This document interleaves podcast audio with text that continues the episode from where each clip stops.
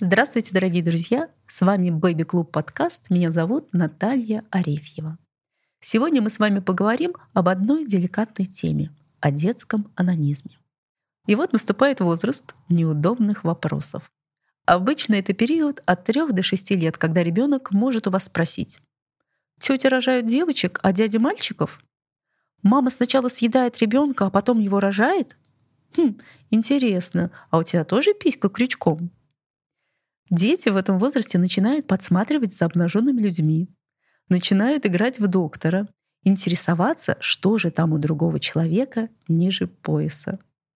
Я хочу сразу обратить ваше внимание, дорогие родители, что детский и взрослый анонизм — это явление разного характера. Детская мастурбация не связана с половым влечением, поскольку период полового созревания у детей еще не начался, и уровень половых гормонов не настолько высок, чтобы заставлять ребенка разряжать себя. Когда же такое поведение ребенка может вас насторожить? Первое когда ребенок выработал у себя устойчивую привычку мастурбировать, например, при просмотре телевизора или не может без этого заснуть. Когда он то и дело машинально засовывает руку себе в трусики и за едой, и во время игры, и читая книжку, и одеваясь. Когда он это делает, не стесняясь присутствия взрослых, или даже наоборот хвастается им своим умением. Или когда он агрессивно реагирует на попытки взрослых помешать ему, продолжать его занятия. «Не мешай мне, я так играю». Или когда он учит анонизму своих братьев, сестер и друзей. Такая повышенная тяга к самоудовлетворению может говорить о неблагополучии в нервной системе малыша. Однако необходимо четко понять, что не занятие анонизмом провоцирует нервное напряжение и психологические расстройства, а начало той или иной болезни нередко сопровождается его проявлением. То есть анонизм — это следствие. Давайте разберем причины такого поведения ребенка. Причиной может быть повышенная возбудимость наряду с нарушением сна и аппетита, разлука с матерью в раннем возрасте — появление второго ребенка в семье, конкурентные отношения с братом, сестрой или кем-то из родителей, эмоциональная или физическая перегрузка, скука от безделья, конфликтные ситуации в семье или детском коллективе, физические наказания. В общем, механизм понятен. В условиях стресса, при подавленности, страхе, одиночестве анонизм служит отличным заменителем, утешением, источником удовольствия. То есть, если ребенку хватает заботы и внимания, если он окружен психологическим комфортом, умеет себя занять и интересуется окружающим миром, он вряд ли будет усиленно предаваться этому занятию. Давайте рассмотрим, как же реагировать на увиденное. И прежде всего скажу пару слов о том, как делать не надо. Первое. Нельзя стыдить ребенка, особенно на глазах у других членов семьи. «Ай-яй-яй, какую пакость ты сейчас сделал! Пускай все посмотрят, чем ты тут занимаешься!» Не нужно прививать ему комплекс вины или ощущение, что его половые органы — что-то грязное, нехорошее и неприличное.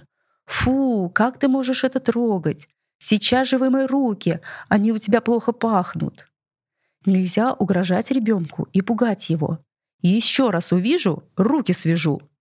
Если ты так будешь делать, на руках вырастут волосы, и все узнают, чем ты развлекаешься.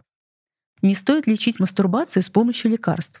Эффективной может оказаться только медицинская помощь, направленная на снижение нервной возбудимости. Однако в этом случае необходима консультация нескольких специалистов — педиатра, психолога, невропатолога и сексолога.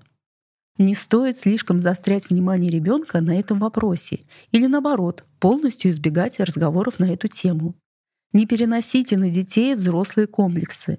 Не превращайте естественные проявления в запретный плод. Так вы лишь подогреете интерес ребенка и приучите его к скрытности. Итак, что же все-таки сделать, если вы застали своего ребенка за этим делом и уверены, что не ошиблись? Спокойно поговорите об этом, между делом, нейтральным тоном спросите, почему он так делает? Ему это нравится? Но ковыряться в носу ему тоже нравилось, однако вы уже выяснили, что это некрасиво. И поэтому очищать нос нужно в ванной, когда никто не видит. То же самое и здесь. Если тебе уж очень хочется, сделай это, но не при людях. Ты же не писаешь посреди комнаты рядом с мамой и папой. А почему? Потому что, во-первых, нам бы было неприятно, а во-вторых, тебе самому это бы тоже совершенно не понравилось. Объясняйте ребенку, что половые органы — это вещь личная, интимная. Их следует показывать только своему врачу и только ему разрешать их касаться. Стоит также сказать, что частым прикасанием руками к половым органам можно занести инфекцию. Не случайно эти части тела прикрывают трусиками. В общем, попытайтесь добиться, чтобы ребенок не проникся к мастурбации особой любовью, но в то же время не чувствовал себя виноватым. Понял, что этим не следует заниматься на людях, но в то же время не пытался постоянно уединяться для самоудовлетворения. Запомнил, что половые органы не предназначены для демонстрации и чужих прикосновений. Что же еще может помочь справиться с ситуацией? Ваша ласка, в том числе и телесная. Не забывайте лишний раз обнять своего малыша, погладить перед сном, пощекотать пяточки, сделать массаж, хотя бы всем известный, рельсы, рельсы, шпалы, шпалы. Также можно призвать на помощь физическую активность. Если мы постоянно сдерживаем ребенка, не разрешая ему прыгать и бегать, его нерастраченная энергия может пойти в другое русло.